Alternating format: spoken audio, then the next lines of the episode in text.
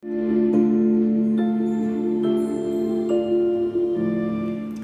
continuamos con nuestro estudio aprendiendo a vivir.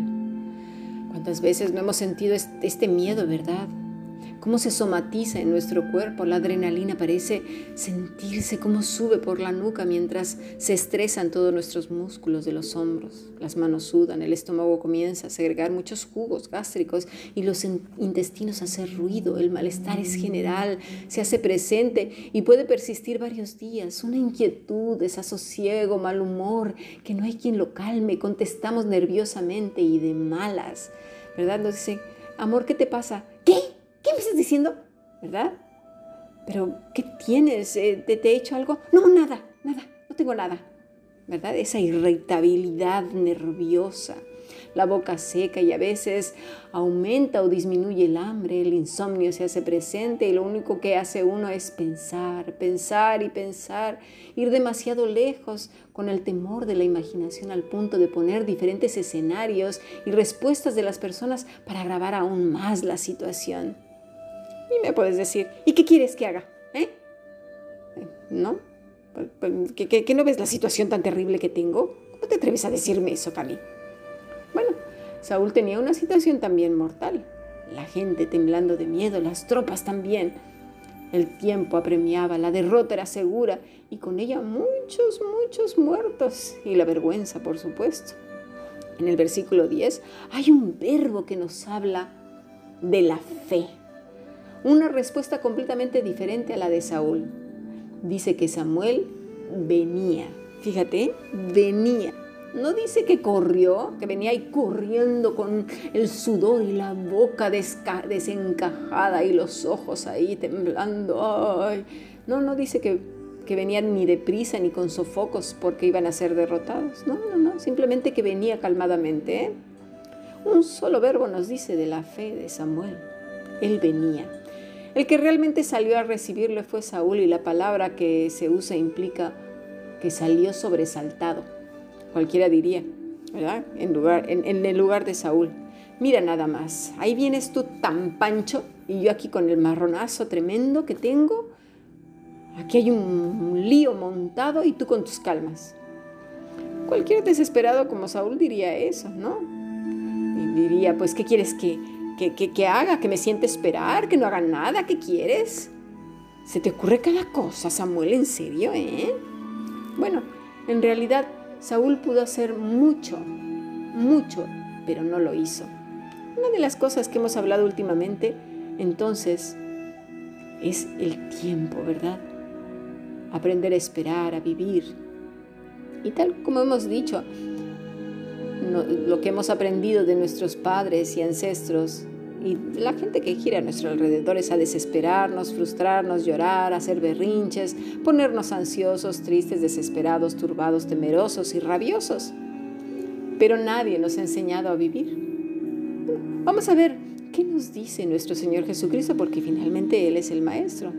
Dice Lucas 14, 28, porque ¿quién de vosotros queriendo edificar una torre no se sienta primero y calcula los gastos a ver si tiene lo que necesita para acabarla? No sea que después que haya puesto el cimiento y no pueda acabarla, todos los que lo vean comiencen a hacer burla de él, diciendo este hombre comenzó a edificar y no pudo acabar. ¿O qué rey al marchar a la guerra contra otro rey no se sienta primero y considera si puede hacer frente con diez mil al que viene contra él con veinte mil? Y si no puede, cuando el otro está todavía de lejos, le venía una embajada y le pide condiciones de paz. Así pues, cualquiera de vosotros que no renuncie a todo lo que posee, no puede ser mi discípulo. Vamos a ver ahora qué tiene que ver esto. Pues mucho. Mira, vamos a ver segundo libro de Crónicas 20 desde el versículo 1. Un rey que sí supo qué hacer considerando precisamente lo que dice nuestro Señor Jesucristo. Después de esto, los moabitas, los amonitas y parte de los meunitas se unieron para atacar a Josafat. Los mensajeros de Josafat le dieron aviso diciéndole, un ejército muy numeroso viene a atacarte. Partió de Dom del otro lado del mar muerto y ya está muy cerca en la ciudad de Engadi. Josafat, lleno de miedo, porque se vale tener miedo, fíjate lo que hizo. Buscó la ayuda de Dios y para mostrar su angustia le pidió a todo su pueblo que no comiera. Cosa que no hizo Saúl. ¿eh? De todas las ciudades de Judá llegó gente a Jerusalén para pedir la ayuda de Dios. Al ver la multitud, Josafat se puso de pie frente al patio nuevo que está en la entrada del templo de Dios y oró así. Dios de nuestros antepasados, tú estás en los cielos y dominas todas las naciones de la tierra. La fuerza y el poder te pertenecen. Nadie puede vencerte. Dios nuestro, tú expulsaste a los pueblos que antes vivían en este territorio y nos diste y nos la diste a nosotros que somos descendientes de tu amigo Abraham. Este ha sido nuestro país y en él edificamos un templo para honrarte. Allí hicimos esta oración. Si en alguna ocasión nos castigas con toda clase de males y en medio de nuestras angustias venimos a buscarte a este templo, escúchanos y ayúdanos. Cuando nuestros antepasados salieron de Egipto, tú no les permitiste entrar al territorio de Mon, Moab y Seir, sino les mandaste que fueran por otro camino. Así evitaste que ellos destruyeran a estos pueblos. Pero ahora los ejércitos de esta gente nos están atacando y no quieren echar del territorio y nos quieren echar del territorio que tú nos diste. Dios nuestro, castígalos. Nosotros no podemos hacerle frente a un ejército tan grande, ni siquiera sabemos qué hacer. Por eso nos dirigimos a ti en busca de ayuda. ¿Lo observas? ¿Qué hace? Josafat reconoce su debilidad. ¿Se acerca a quién? A Dios. Hace lo que dice el Señor Jesucristo. Se sienta y planea. Manda llamar gente que le apoye en oración. ¿Verdad? Y no solo eso, ayunan. Sabe que Dios puede disciplinar y lo reconoce y lo reconoce con temor se acerca a Él clamando y pidiendo ayuda. Ayuda, Señor. Un clamor. Después, siga, si quieres seguir leyendo, ve cómo actuó Josafat como todo un estratega. Entonces, parte de muchas cosas que nos suceden, primero es por falta, ¿sabes qué? De organización, cuidado y preparación y previsión, incluyendo la salud, porque alguien que toma, por ejemplo, refrescos, come grasas, carbohidratos, harinas refinadas, comida chatarra, no bebe agua, no hace ejercicio ni tampoco limpia su mente. Ejercicio no, no, es que te vayas al gimnasio, ¿eh? con caminar un poquito cada día, media hora, una hora. ¿sí? Alguien que tampoco limpia su mente, no, no la muebla, ni su corazón, ¿sí? con la palabra de Dios, lo renueva, perdona, ¿sí? con las escrituras.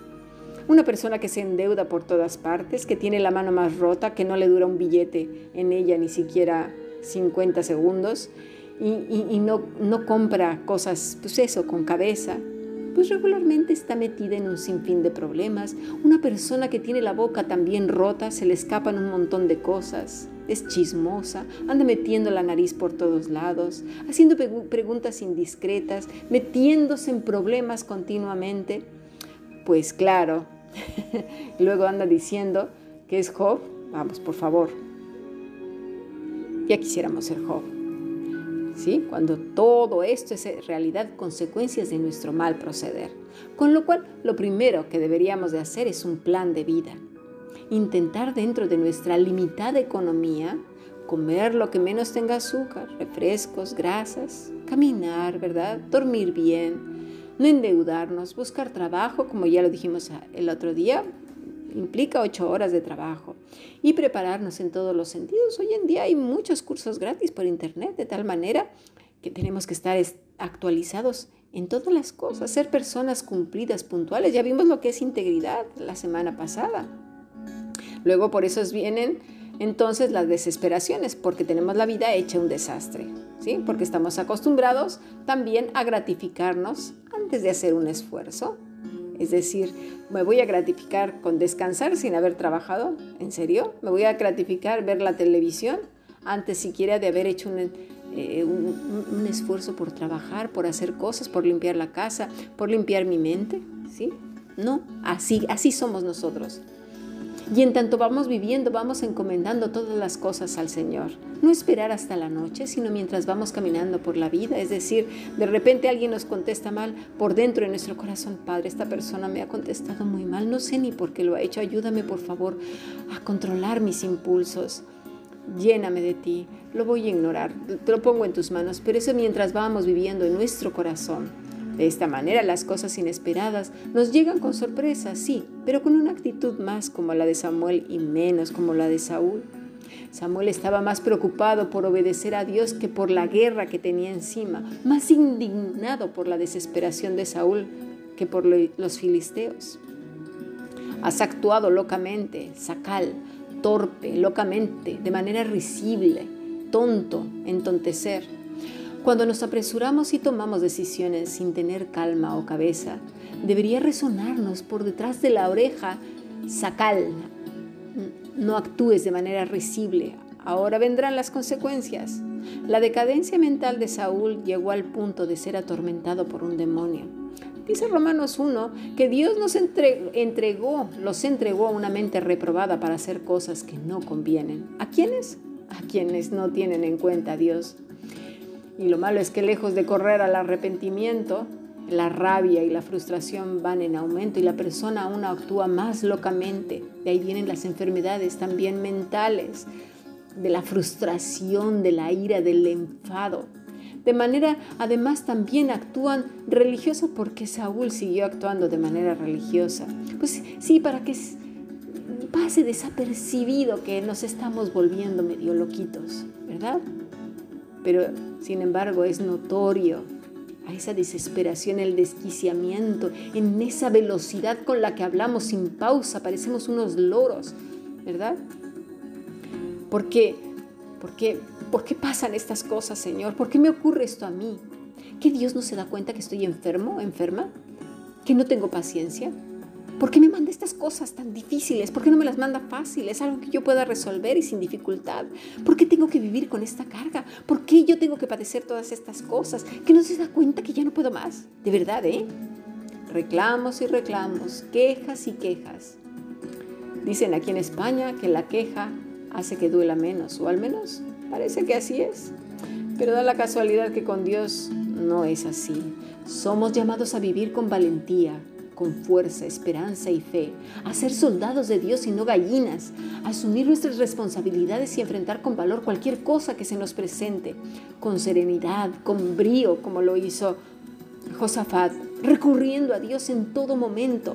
Para eso tienes tu familia de la fe, para que oren por ti, intercedan por ti, ayunen por ti, preguntando a Dios qué hacer con lo que tenemos enfrente y comenzar a planear a partir de ahí sabiendo que durante el camino habrá inconvenientes, sí, muchos a lo mejor, o menos, pero siendo firmes, aprendiendo a sortearlos, solucionarnos y emprender vuelo.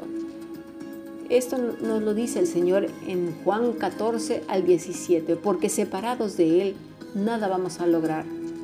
Lo único que vamos a lograr separados de Dios es ser atormentados por los demonios. Sí, sí, sí y frustración, mucha frustración, enfado, tristeza, el no saber qué hacer, el querer salir corriendo de la situación y no volver, el clásico ¡ay! Esto era lo que me hacía falta. Necesitamos aprender a vivir. La vida es así, pero no la vas a cambiar. Y no la vas a cambiar con quejas. Cíñete ahora como un varón valiente. Cíñete.